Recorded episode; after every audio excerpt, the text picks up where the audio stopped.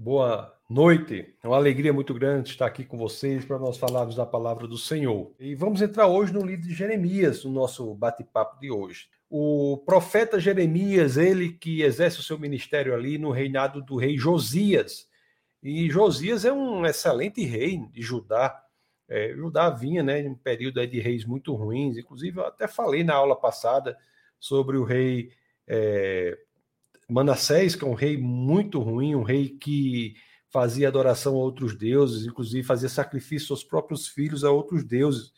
E depois a Josias. E o, rei, o reinado de Josias, eu falo aqui no período de mais ou menos seis séculos antes de Cristo, o reinado de Josias foi um reinado muito bom. Josias era um homem com, com a mente voltada para Deus.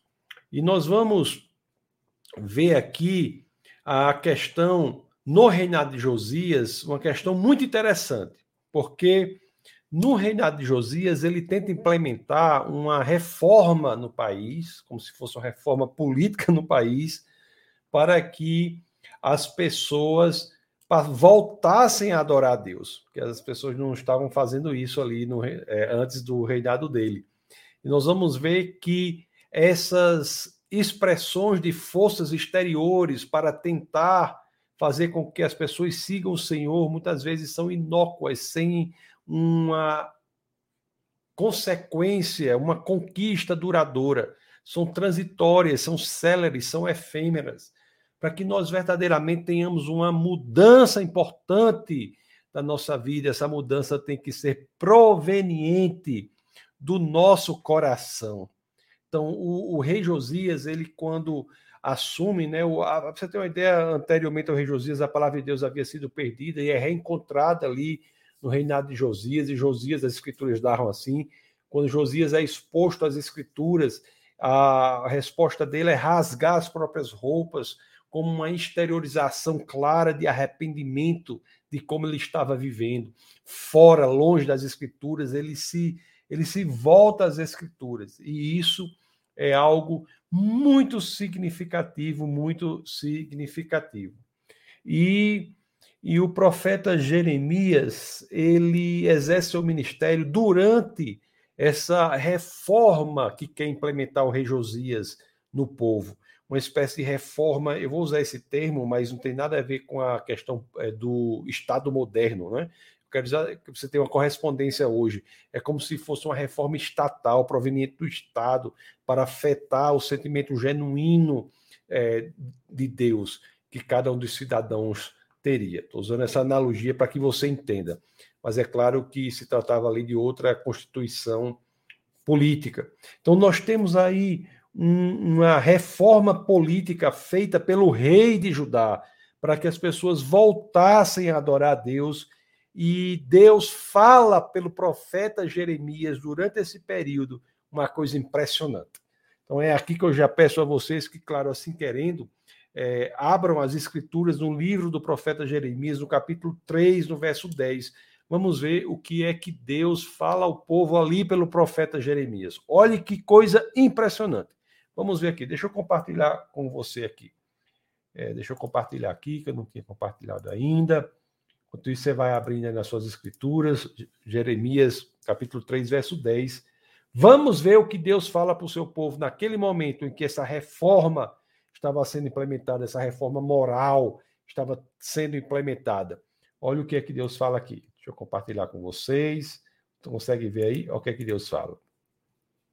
Apesar de tudo isso, sua irmã Judá, a traidora, não voltou para mim de todo o coração, mas se com fingimento declara o Senhor. Né? A irmã que fala em relação a Israel já havia tido a divisão do reino, já havia sido feita. Vocês sabem que as 12 tribos de Israel, após Salomão, se dividem no reino do norte e no reino do sul. O reino do norte é Israel, com a capital da Samaria, o reino do sul é Judá, com a capital sendo Jerusalém. E o Reino do Norte é absolutamente atacado ali, né? As dez tribos ficam no norte e duas ficam no sul. O Reino do Norte é absolutamente atacado pela Síria e é, destruído. E nós temos aí o, rei do, o Reino do Sul, onde tem Jerusalém, e agora sob o reinado de Josias, que é um rei bom que implementa essa reforma política, moral que não faz com que genuinamente as pessoas passem a adorar o Senhor. Porque você olha o que é que Deus fala aqui do, pelo profeta Jeremias. Olha que profeta corajoso, viu? Isso é verdadeiro profeta, né, que fala o que precisa ser dito. E olha o que o profeta fala para aqui durante o reinado de Josias. Apesar de tudo isso, sua irmã Judá, a traidora, não voltou para mim de todo o coração, mas sim com fingimento, declara o Senhor. Isso, isso aí já é um aprendizado muito grande.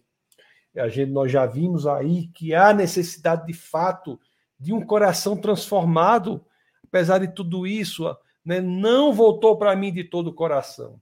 A pessoa pode até voltar por uma pressão externa, mas não volta de todo o coração. E Deus, ele quer o nosso coração.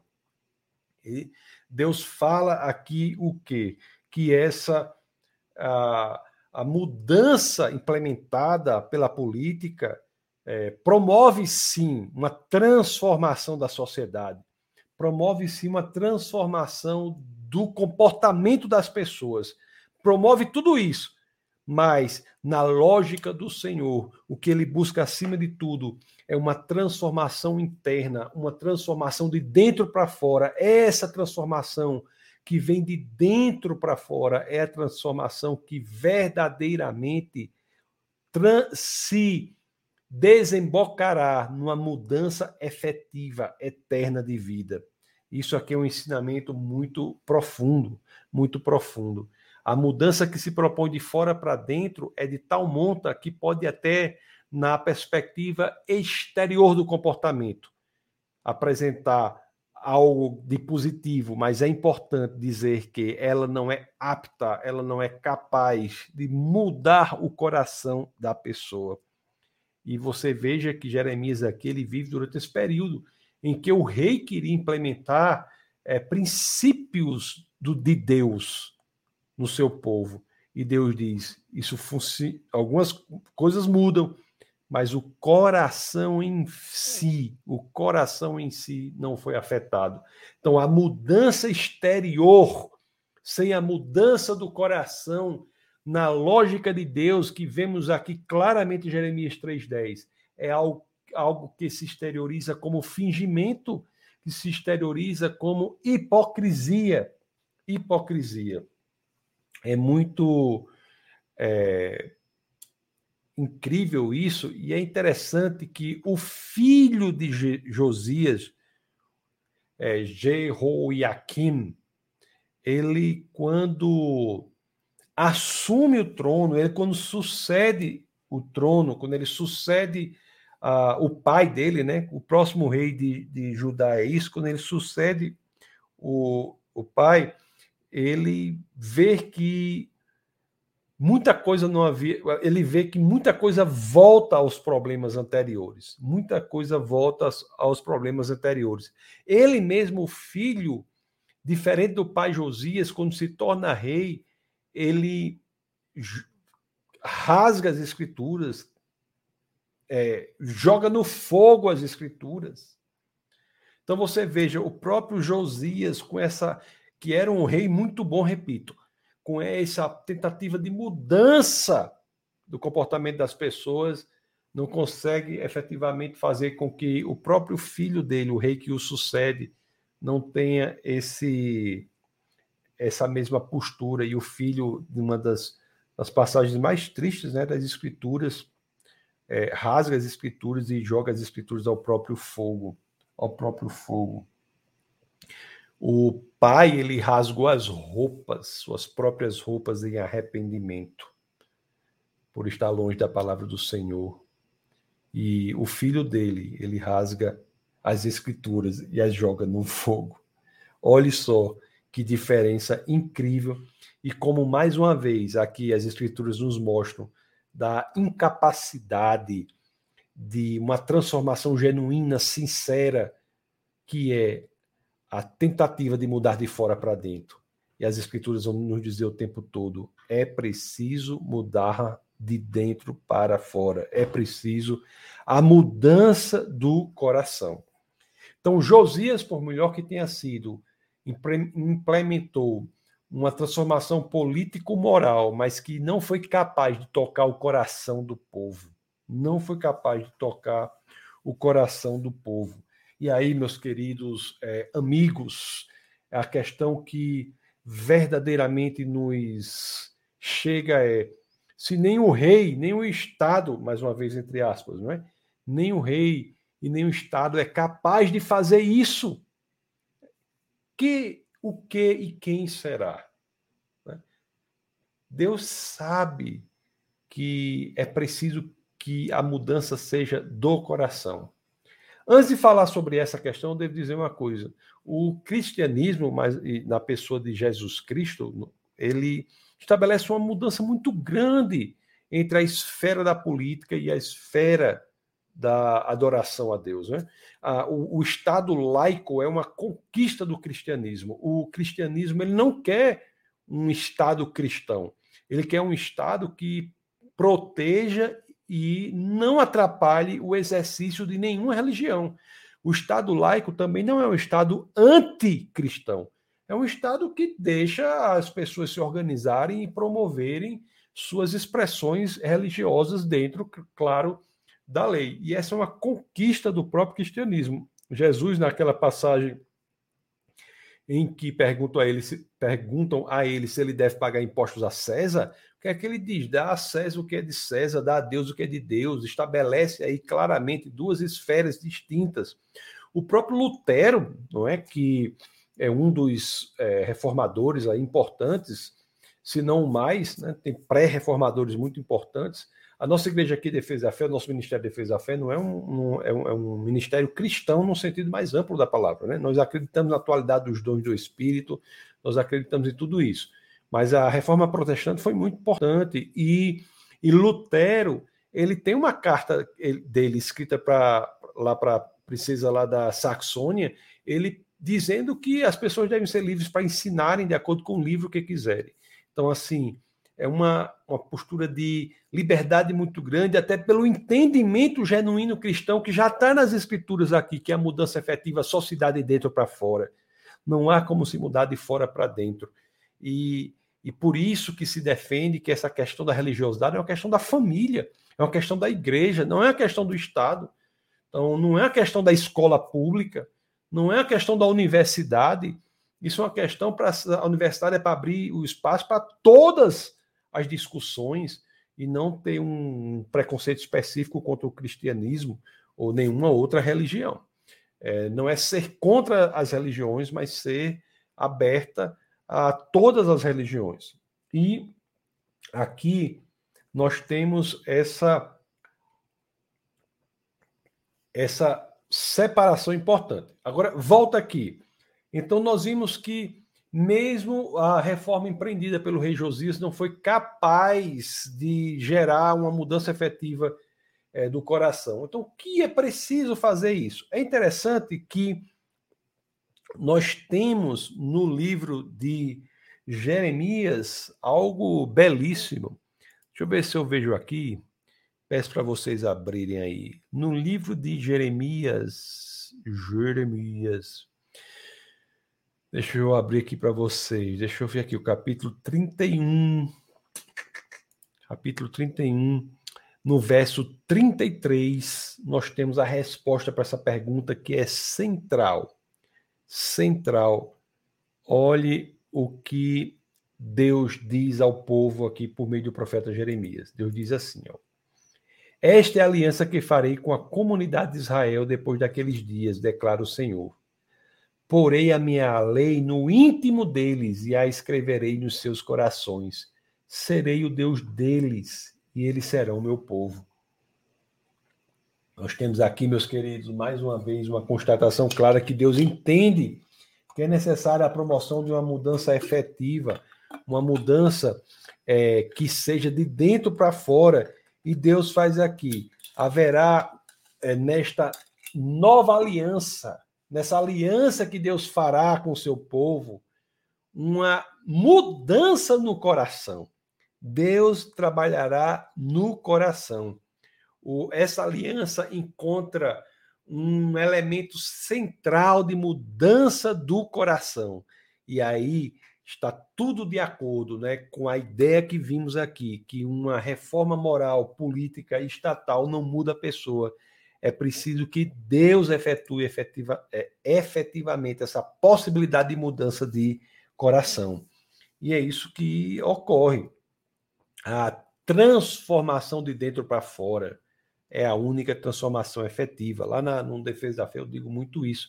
As pessoas às vezes é, chegam de uma forma ou de outra, e eu tenho sempre que dizer: olhe, Deus vai usar você da forma que você é, e a mudança vai ser feita de dentro para fora.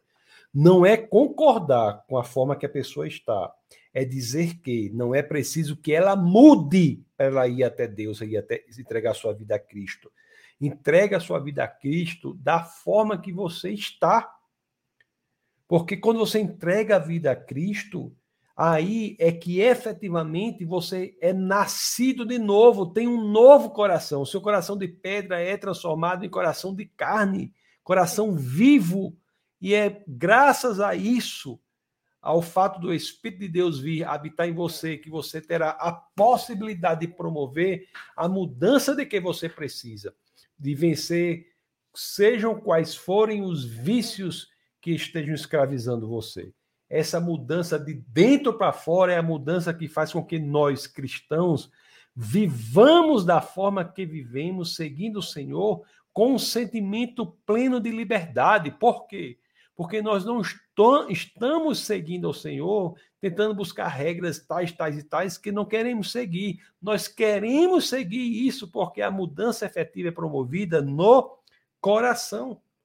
O Espírito de Deus é que possibilita que o que por nós, o que seria impossível por nosso próprio braço, se torna possível pelo que Deus faz por nós.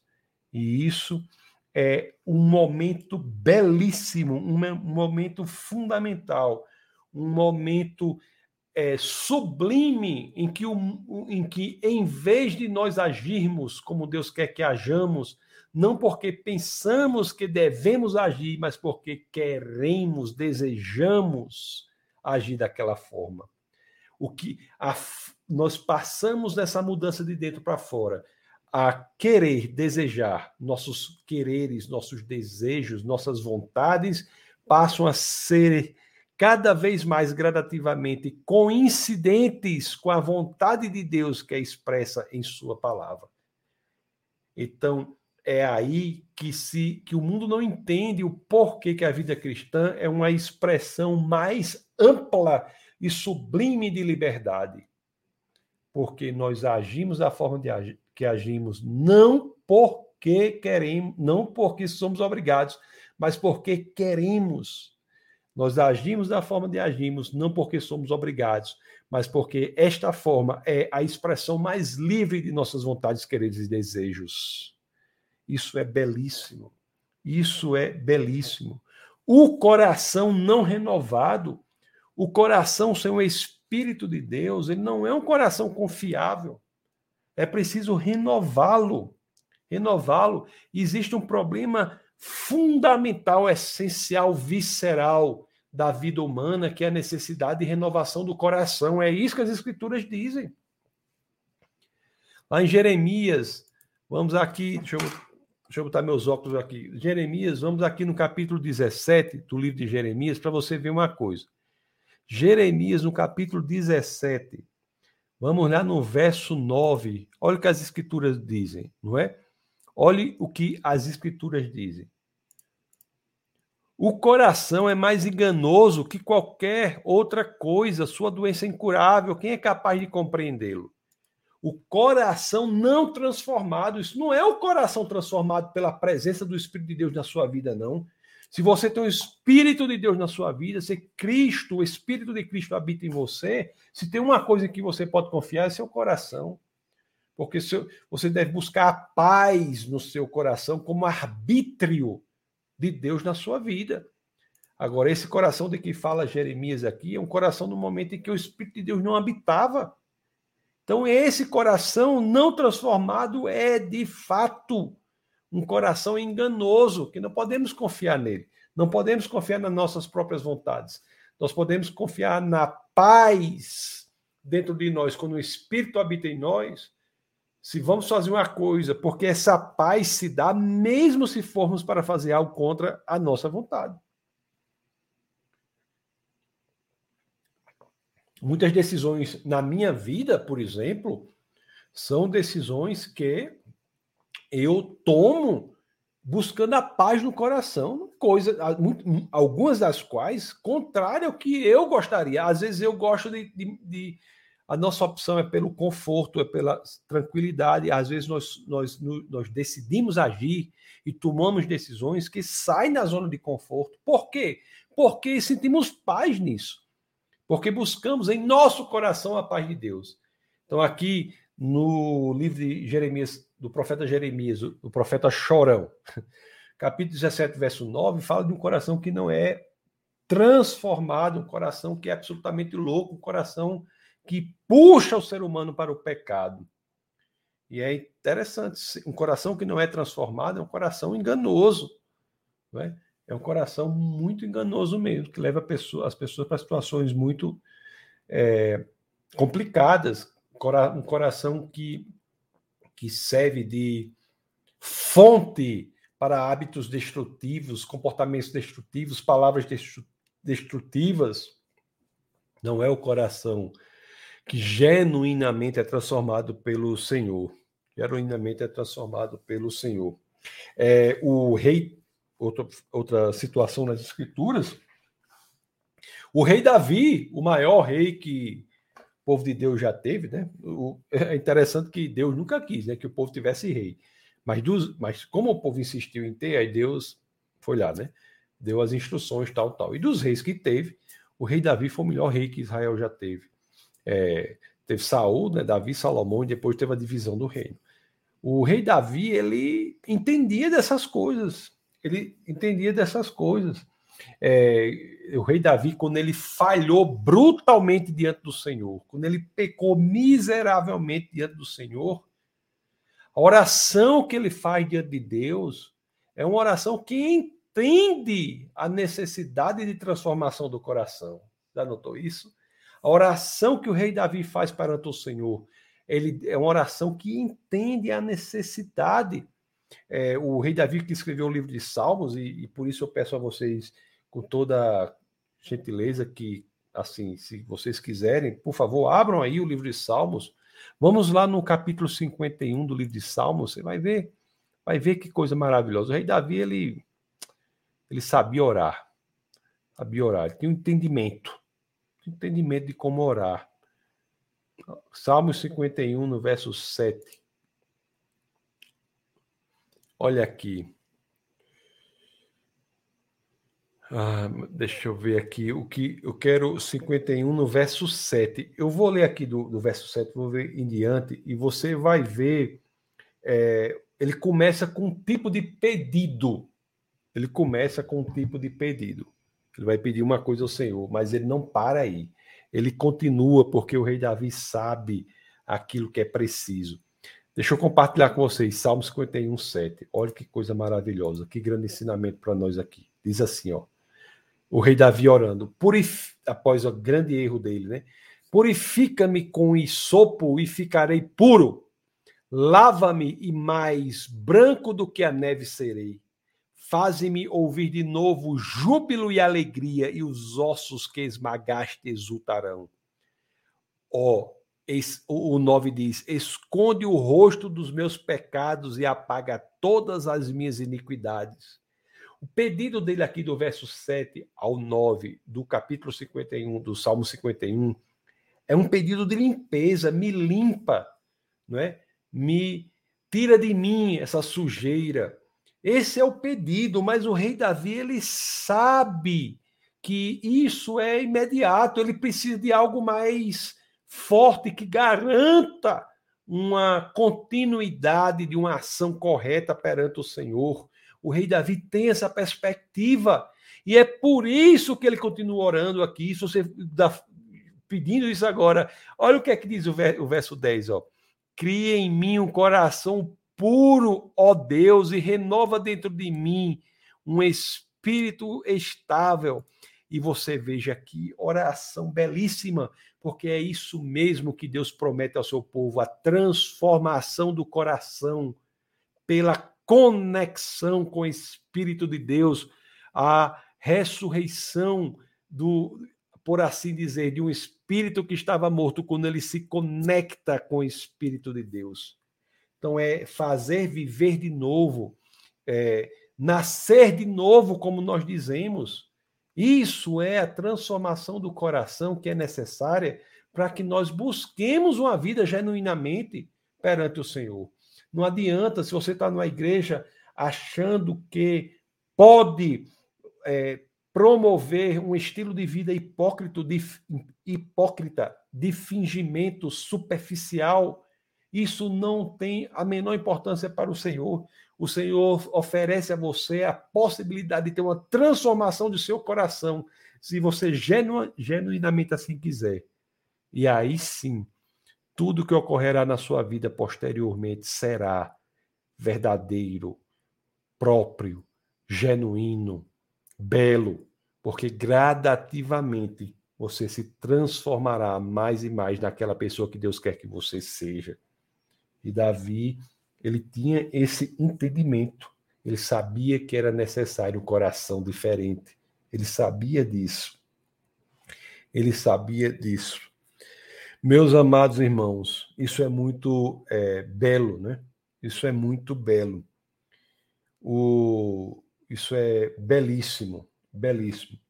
Deixa eu ver aqui o que eu posso dizer para vocês sobre essa questão, que o, o que eu tenho, o que tem, porque eu me preocupo, tem muita gente que acha que o Antigo Testamento é de uma maneira e depois muda tudo para o Novo, mas assim, como se, assim, muita gente acha que Deus tinha um plano no Antigo Testamento e depois diz, eita, o plano não deu certo, agora eu vou com um novo plano no Novo Testamento. Não, não.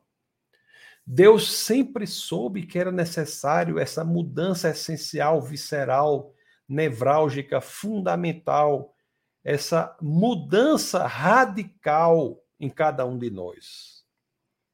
Deus nunca achou que dando assim um bocado de regras para ser cumpridas, serem cumpridas, isso estaria, isso resolveria a questão sem que houvesse a necessidade de uma mudança interna. Desde o Antigo Testamento, Deus sempre sobre isso, sempre soube isso.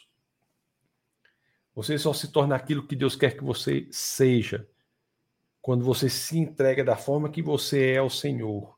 E essa transformação interna de seu coração é que dará o campo de possibilidade para que você caminhe passo a passo no, no, no sentido da santificação. Eu falei nas aulas anteriores que o grande mistério que nós temos é a perfeição que se aperfeiçoa. A conversão é a perfeição do renascimento de novo, mas que ainda encontra espaço no aperfeiçoamento no campo da santificação. Mas não há esse caminho genuíno no campo da santificação se não houver a perfeição da transformação do coração que se dá na entrega verdadeira e genuína da sua vida ao Senhor, da sua rendição ao Senhor. Não há. Não há. É preciso mais do que uma simples modificação de comportamento, meus queridos.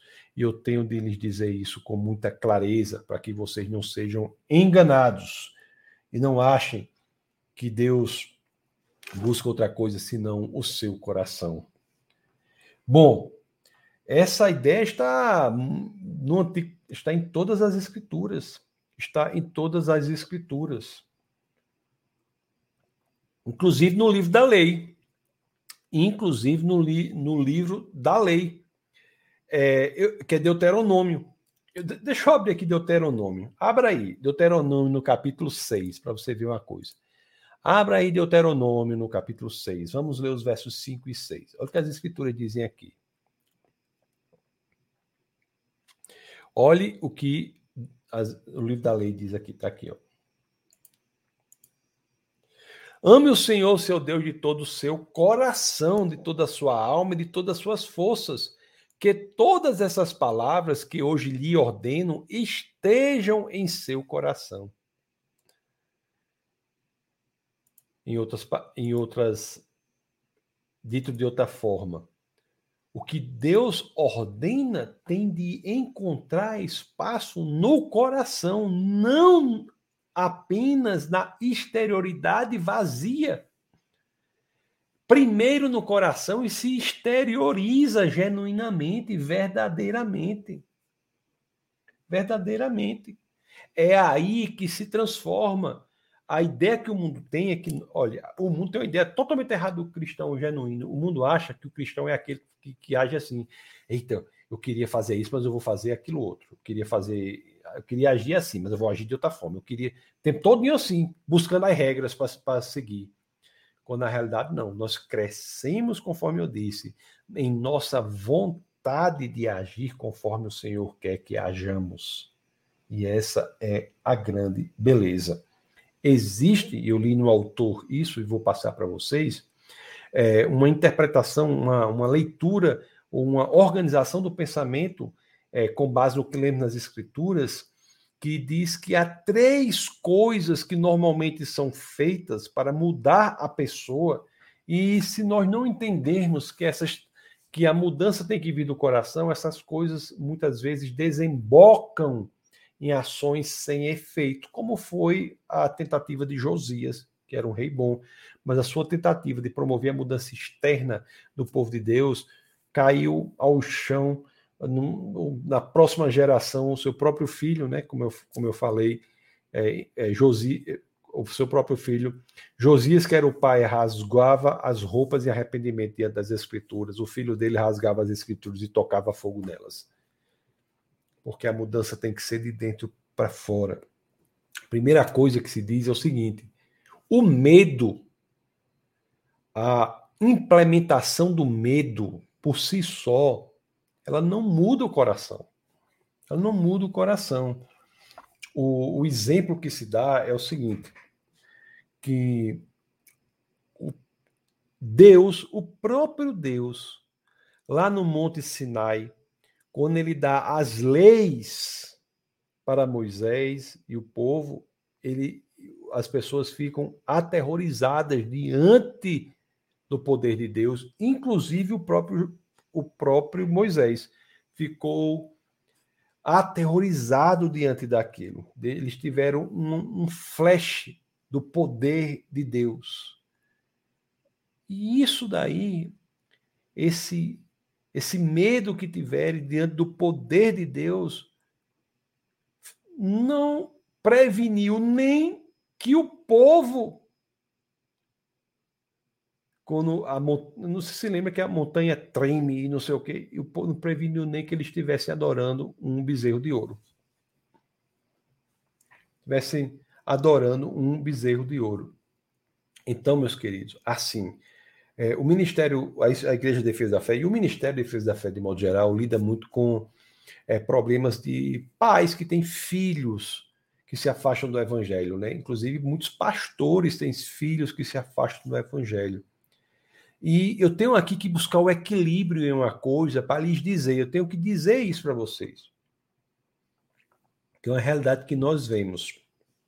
É o seguinte: o excesso de disciplina e de punição em relação às crianças não é suficiente para gerar nela um, uma moldagem de caráter efetiva.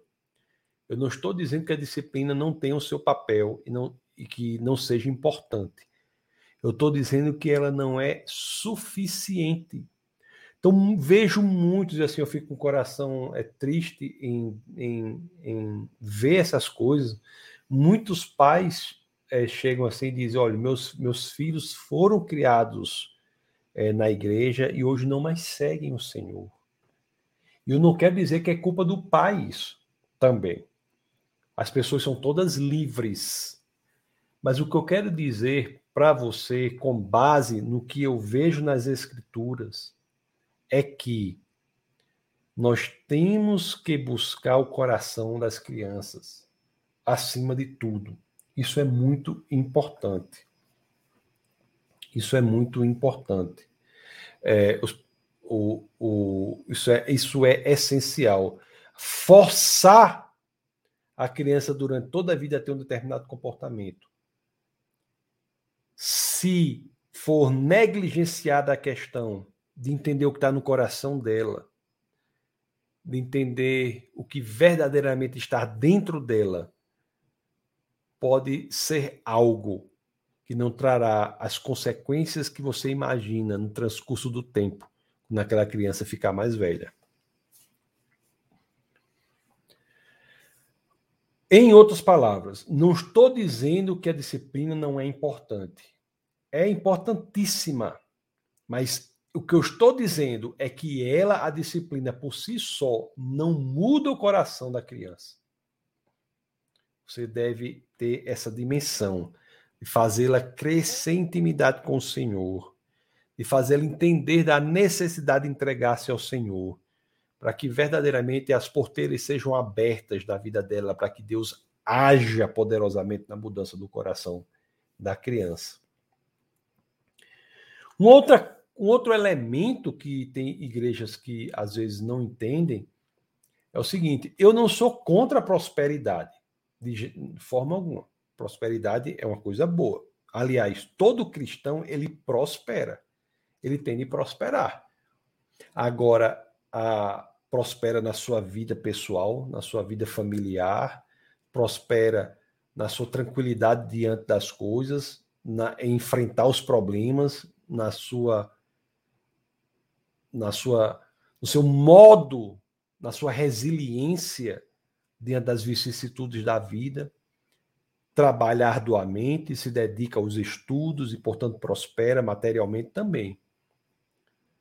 Mas o que é preciso dizer é que não é a transformação socioeconômica do crente que fará com que ele tenha o coração transformado. A, a transformação socioeconômica da pessoa que frequenta a igreja não é isso que fará com que ele tenha o coração transformado. É importante buscar o Senhor. Existem denominações, e nós não citamos aqui as denominações, mas existem denominações que acham que pela promoção de um melhoramento socioeconômico, unicamente as pessoas se alinharão com o Senhor.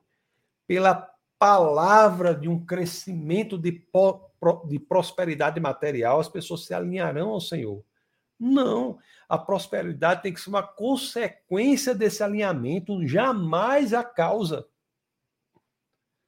Se você não pode converter uma pessoa, converter uma pessoa de, de situação nenhuma, né? Mas você não pode convencer uma pessoa genuinamente se converter, oferecendo ela uma prosperidade material. Porque a prosperidade material não tem esse condão de transformação genuína. Embora a transformação genuína gere sim a prosperidade. E não é e não é e, e há prosperidade que é gerada também por outras coisas, inclusive relacionadas ao inimigo das nossas almas, prosperidade material. Eu não sei se vocês conseguem entender, porque esse assunto é muito delicado. Esse assunto é muito é, delicado.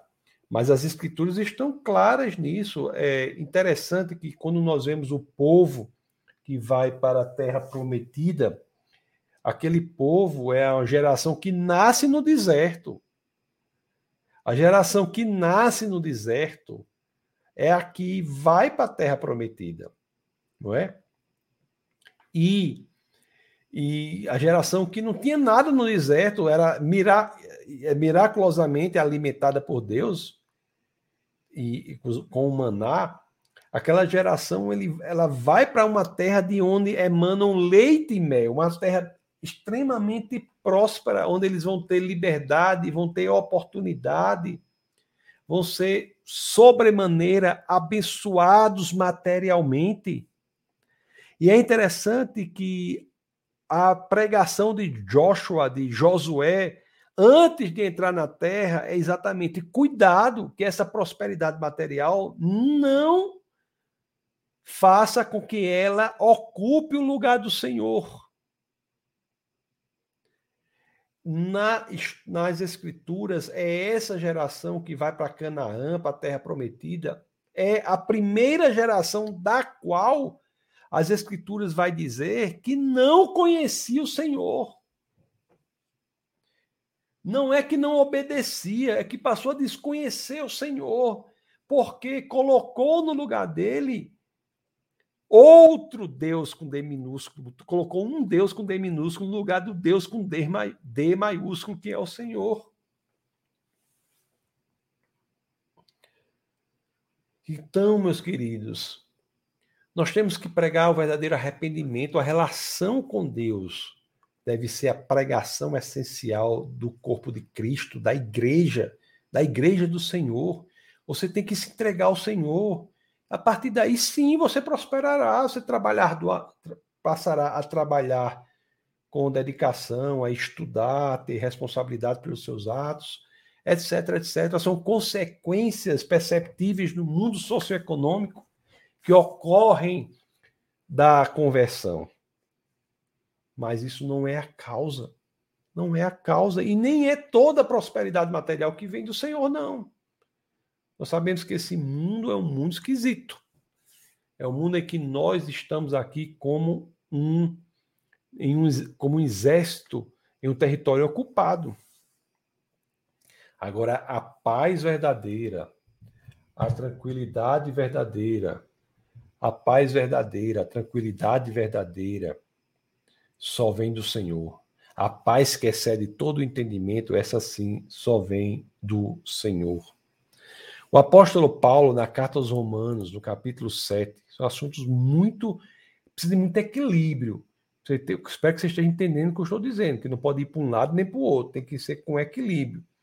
No Romanos, no capítulo 7, no verso. Deixa eu ver aqui se é esse verso aqui, no verso 20, 22. Deixa eu ver. Vamos ler a, Romanos 7, vamos ler o 22 e o 23. Olha o que as escrituras dizem. Dizem assim, ó. No íntimo do meu ser tenho prazer na lei de Deus, mas vejo outra lei atuando nos membros do meu corpo, guerreando contra a lei da minha mente, tornando-me prisioneiro da lei do pecado que atua em meus membros.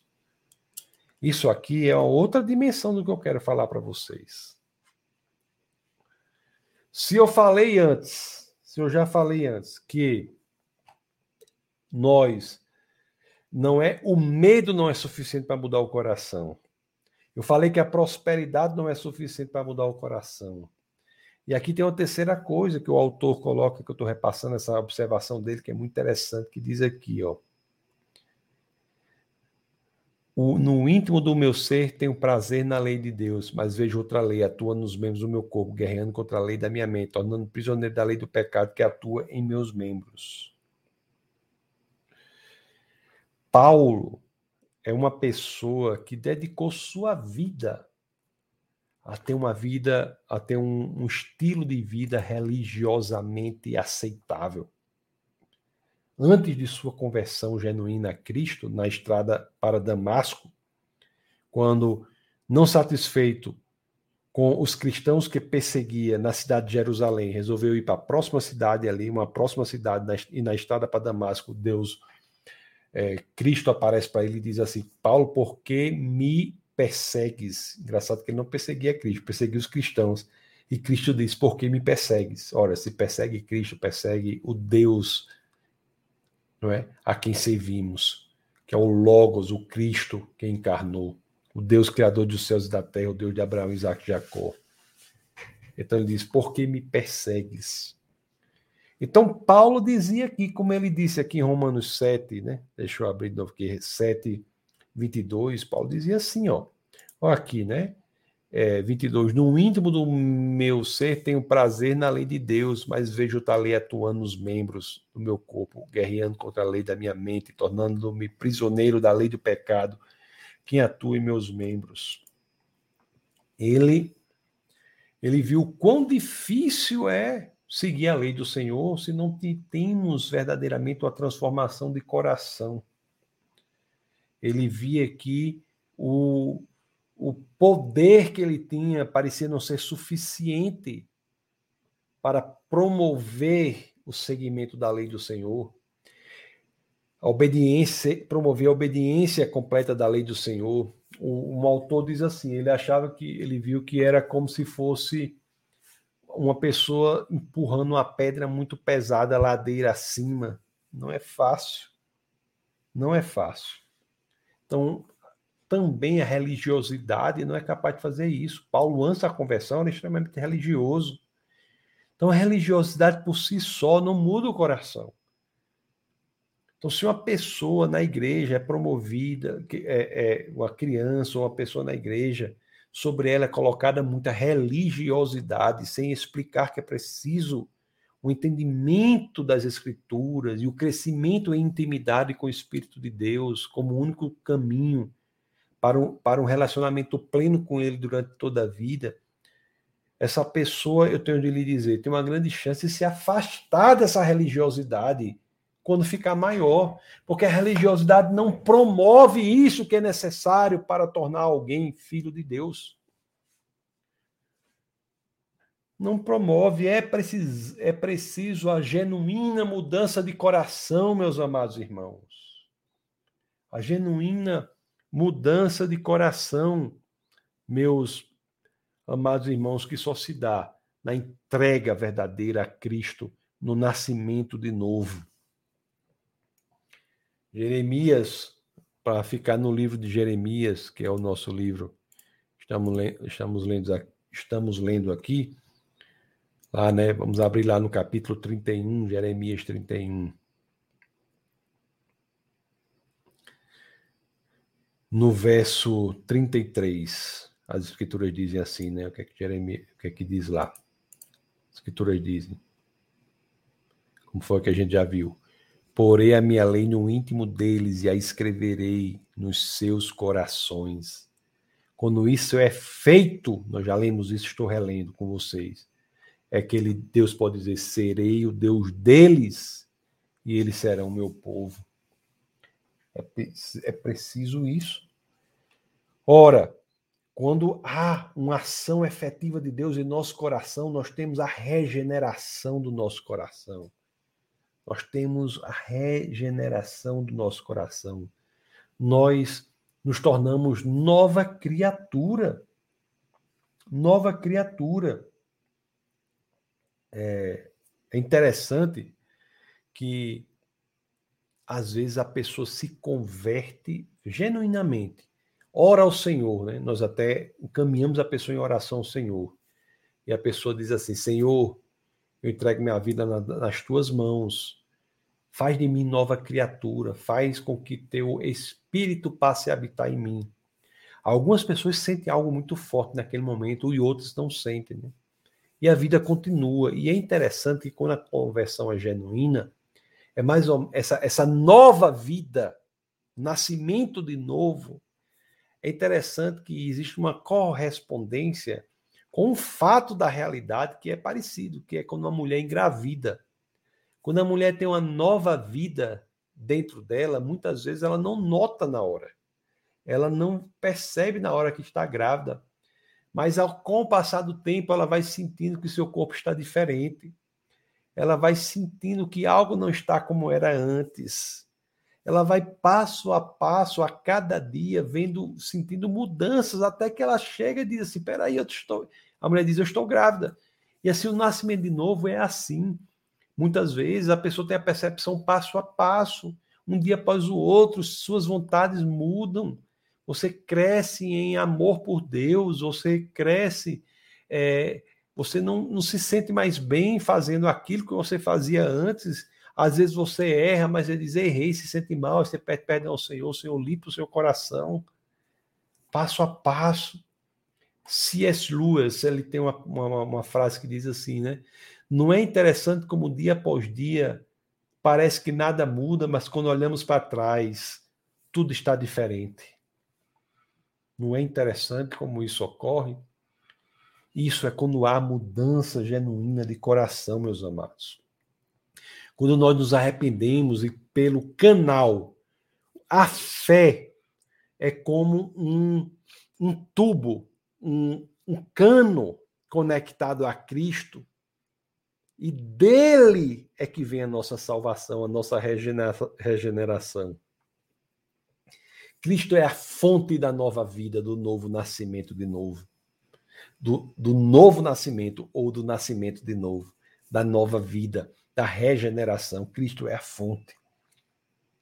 E quando isso ocorre, aí sim é que nós nos qualificamos para verdadeiramente ter uma transformação efetiva, genuína. O mundo acha que a nossa transformação é como era lá em Josias, é como se o pastor fosse um rei Josias, o pastor bom mesmo fosse como um rei Josias, que fica, trans, fica passando as regras que a pessoa tem que seguir. Isso não tem a menor é, capacidade de promover uma mudança longa, como nós vimos aqui. Pois é, meus amados irmãos, o, o, nós vimos o Antigo Testamento, mas a necessidade de, uma, de um coração transformado é pregado, é pregada essa necessidade pelo próprio Deus encarnado, que é Jesus Cristo, que é o próprio Jesus Cristo. Não é só isso desde o Antigo Testamento até a revelação plena, ampla, transparente, cristalina em Cristo. Nós vemos essa necessidade. Se nós formos para o Evangelho de Marcos, é, abra aí o Evangelho de Marcos no capítulo 7, no Evangelho de Marcos, no capítulo 7, no verso 21, olha o que as Escrituras dizem.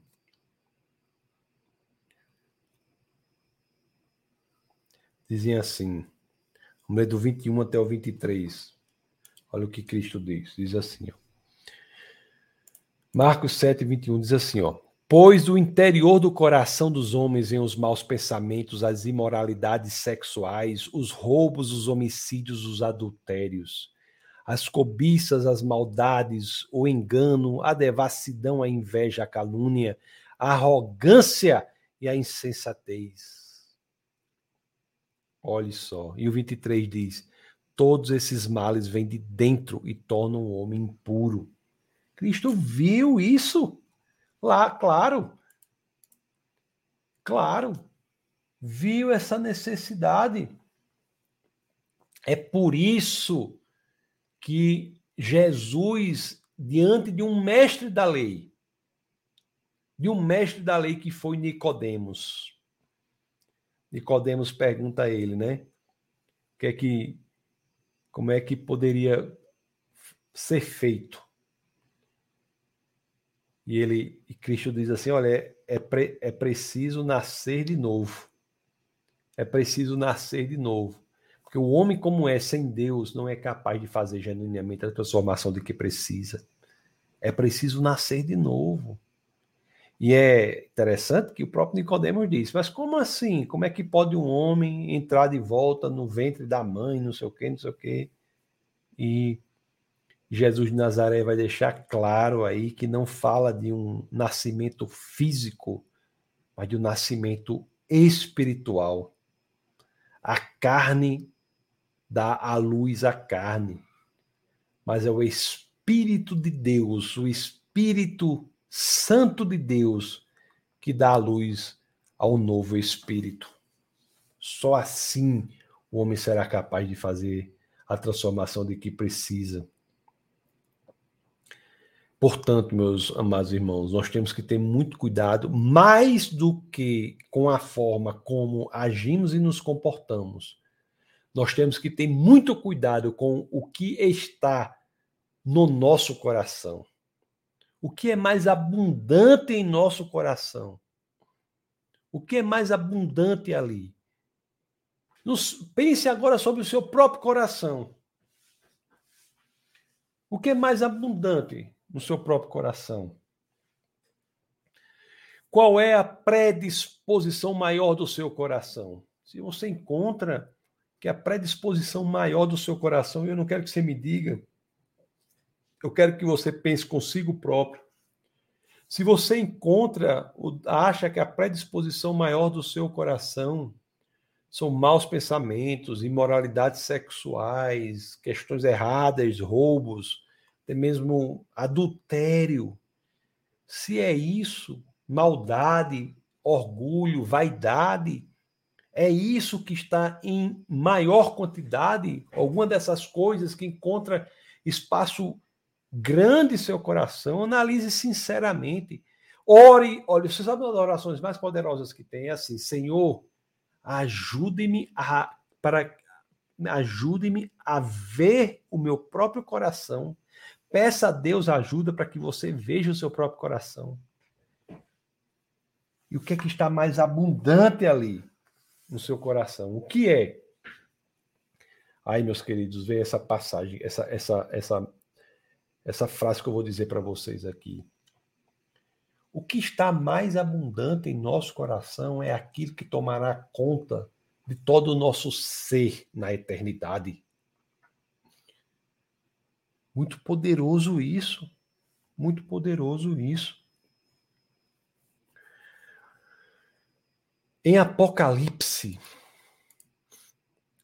o evangelista João, o apóstolo João, João, em Apocalipse, o último livro das Escrituras, abra aí no capítulo 22, no verso 11. Capítulo 22, no verso 11 de Apocalipse, olha o que as Escrituras dizem. Quando há uma prevalência do que é errado em nosso coração, isso toma conta de todo ser.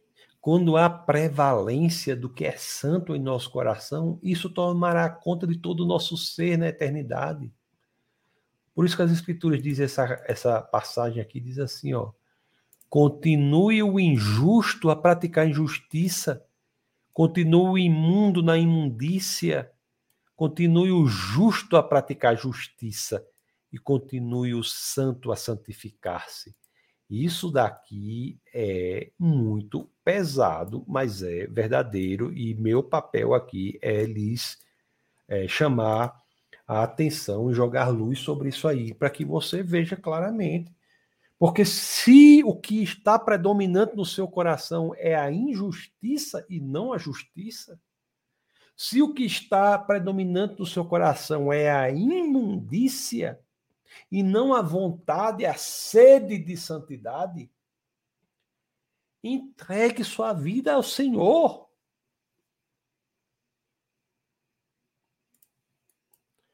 Entregue sua vida ao Senhor. De uma vez por todas. Porque é entregando a vida ao Senhor, meus queridos e amados irmãos, é que aí sim nós teremos a, a verdadeira mudança. Eu já estou para terminar. Este era o argumento que eu queria passar para vocês e, acha, e, e o aviso. Desculpa, eu, o, o aviso que eu queria passar para vocês. Desculpe se estou sendo muito direto, mas não há como não sê-lo, porque é algo muito grave. Não é que você seja perfeito, não é que você não erre, isso é muito importante. Não é que você não peque, não estou dizendo isso. É o que está predominante em seu coração. Se você, quando erra, você se arrepende interiormente, você se sente ruim dentro de si. Se você luta contra um vício que às vezes tem acompanhado durante meses, se não anos ou décadas, mas você encontra sede e fome de justiça, de vitória contra esse vício, se você encontra isso, continue firme que o Senhor está com você. Mas se você encontra prazer numa vida pecaminosa, o seu coração não está renovado. Não é que você não peque eventualmente, é que sua natureza não pode ser a de pecador. Não pode ser uma natureza que se satisfaça na escravidão do pecado. Você tem que romper com essas correntes, entregar sua vida a Deus, porque é com a força de Deus, do coração transformado, conforme nós vimos aqui, do Antigo Testamento até Apocalipse, passando por, por, pelos evangelhos, até em Deuteronômio nós vimos isso.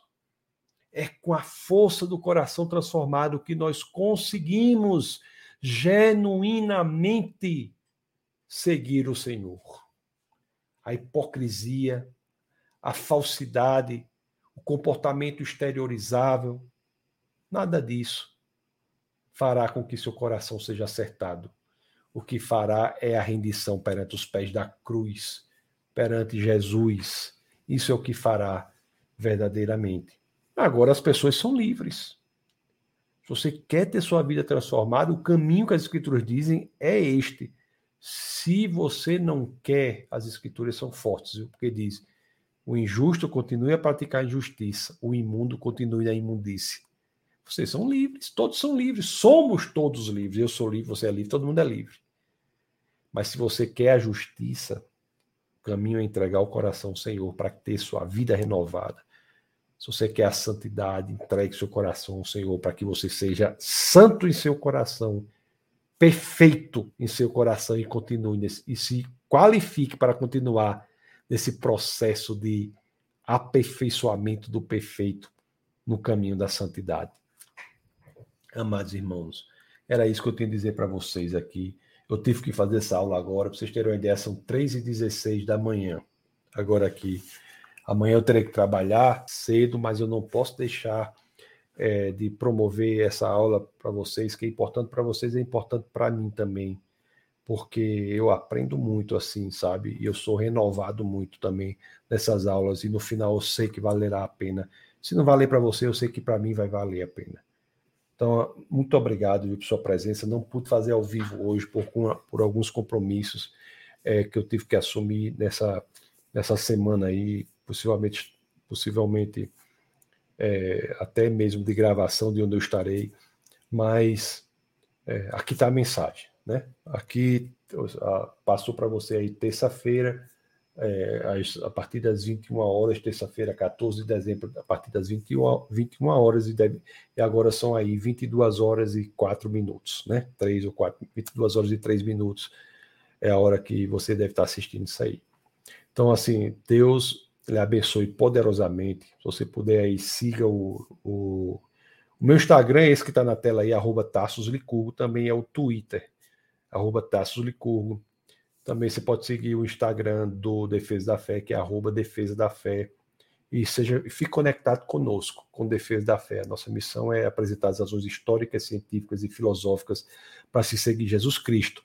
Isso é um ministério, mas temos também igrejas, né? E a igreja tem a, a missão de, de acolher as pessoas, de caminhar com elas passo a passo, de comunhão. A igreja é um instrumento muito forte do reino de Deus aqui na terra. É a igreja do Senhor. Nós não podíamos, de maneira nenhuma, não ter essa preocupação também. Tá bom? É, Para saber mais, bota aí defesadafé.org no navegador. Você vai ver mais informações sobre o ministério e também tem o canal de vídeos, né? Que é o defesadafé.tv. É isso. Se quiser contribuir é, financeiramente, se envolver com o nosso ministério, tem o pix@defesadafé.org, que é uma maneira também de você estar conectada e nos ajudar a atingir mais, ainda mais pessoas. Temos muitos projetos que são feitos e projetos que ainda é, vão ser postos em prática não é? Estamos até adquirindo alguns equipamentos aí para um novo podcast será feito aí. Eu fazia o webcast, né? Que eu, eu mesmo fazia, mas vai ter um podcast agora numa sala de podcast com algumas pessoas que vão pessoas que vão botar para frente isso aí. E eu também ajudarei lá, estarei envolvido nesse grupo, ok? Deus os abençoe poderosamente, meus amados irmãos. Deus os abençoe poderosamente. É, se você não entregou o seu coração Senhor, ore agora mesmo a Deus, né? Diga assim, Senhor, a oração é tão complexa quanto aquela do ladrão diante de Jesus na cruz. Não precisa ser nada em latim, hebraico, em grego, em, aramaico, em nada. Nem precisa ser nada decorado. Precisa ser verdadeiro, sincero, genuíno. Chegar perto do Senhor e dizer: Senhor, eu me rendo, cansei. Eu tento tudo, não consigo por mim mesmo. Senhor, está aqui minha vida para o Senhor eu entrego ao Senhor, transforma minha vida, me dá um novo coração, que o poder do seu Espírito venha habitar em mim, eu quero nascer de novo, eu quero ser nova criatura. Eu sou teu, Senhor. Se você fizer isso genuinamente, a sua vida nunca mais será a mesma. Deus os abençoe poderosamente e até a próxima oportunidade. Toda, toda terça-feira, às 21 horas, se assim aprover o Senhor, nós estaremos aqui com nossa escola bíblica. Fique na paz. Um grande abraço.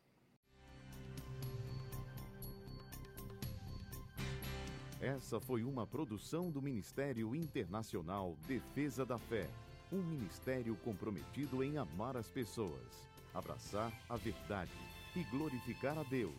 Para saber mais sobre o que fazemos, acesse defesadafé.org.